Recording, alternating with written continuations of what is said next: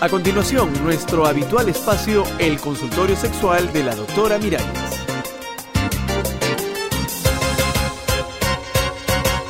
Amigas, amigos, ¿cómo están? ¿Felices y contentos? Ay, pues los envidio, porque a mí me han insultado, me han dicho horrores.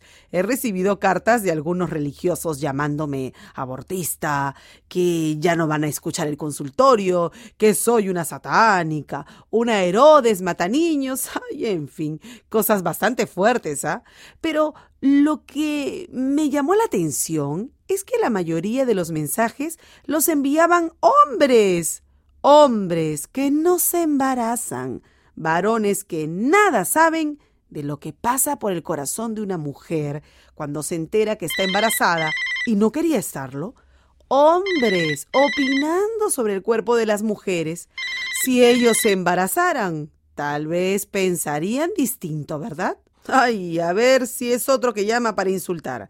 Aló, sí, dígame. Pues usted verá, doctora, mire, yo no quiero insultarla, ¿por qué tendría que hacerlo? Mm, bueno, muchas gracias. Usted es un hombre equilibrado. Pero yo quiero decirle, sí, que yo he escuchado todos sus programas y usted no me ha convencido. Yo sigo pensando que el aborto, cualquier aborto, es una canallada contra un inocente. Pues muy bien, mi amigo, porque mi intención no era convencerlo a usted ni a nadie. Claro. Sino poder conversar sobre el tema y conocer otros argumentos. Me parece bien. Y sobre todo, que yo no lo ataque a usted porque piense diferente a mí, ni usted ataque a nadie porque piense diferente a usted. ¿Me entiende? Ahí sí yo estoy de acuerdo con usted, fíjese. Yo siempre digo que cada cual con su conciencia. ¿Es o no es cierto eso, doctora? Además, mi amigo, vivimos en un estado laico, un estado que no puede casarse con los principios de ninguna religión. Ahí sí me perdí. Oiga, ¿qué, quiere decir usted con eso de, de, de estado laico? Ah? Bueno, Estado laico significa que si usted, por ejemplo, es testigo de Jehová y piensa que las transfusiones de sangre están prohibidas por Dios, pues muy bien.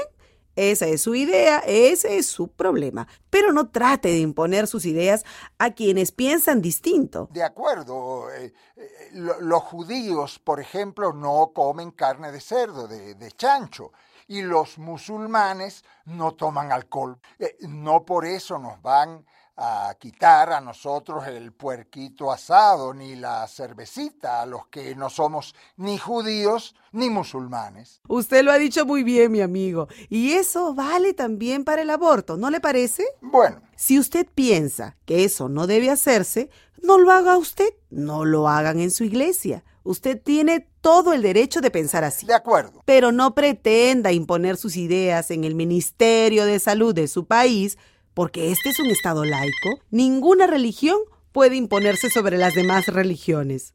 Ay, tenemos otra llamada. ¿Aló? Aló, doctora Miralles. Sí, dime. Doctora Miralles, el problema es que el aborto se ha convertido en una de las principales causas de muerte de las mujeres. Tú lo has dicho. Y en algunos países la primera causa. Claro.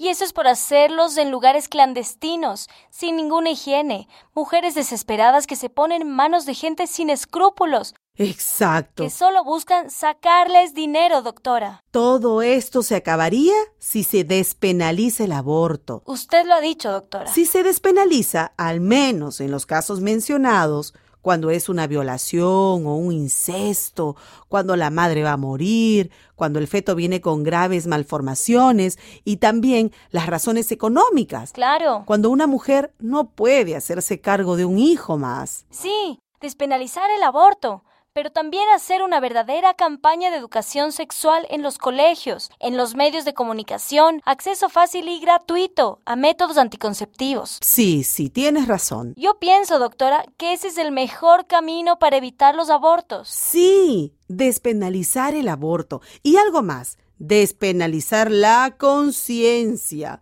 que las mujeres nos quitemos de encima esa culpa, ese miedo que nos han metido. Claro, doctora. Mira, hoy quiero terminar el consultorio con una consigna que resume muy bien lo que hemos estado conversando en estos últimos días. Educación sexual para decidir. anticonceptivos para no abortar, aborto legal para no morir. Hasta la próxima, amigas y amigos.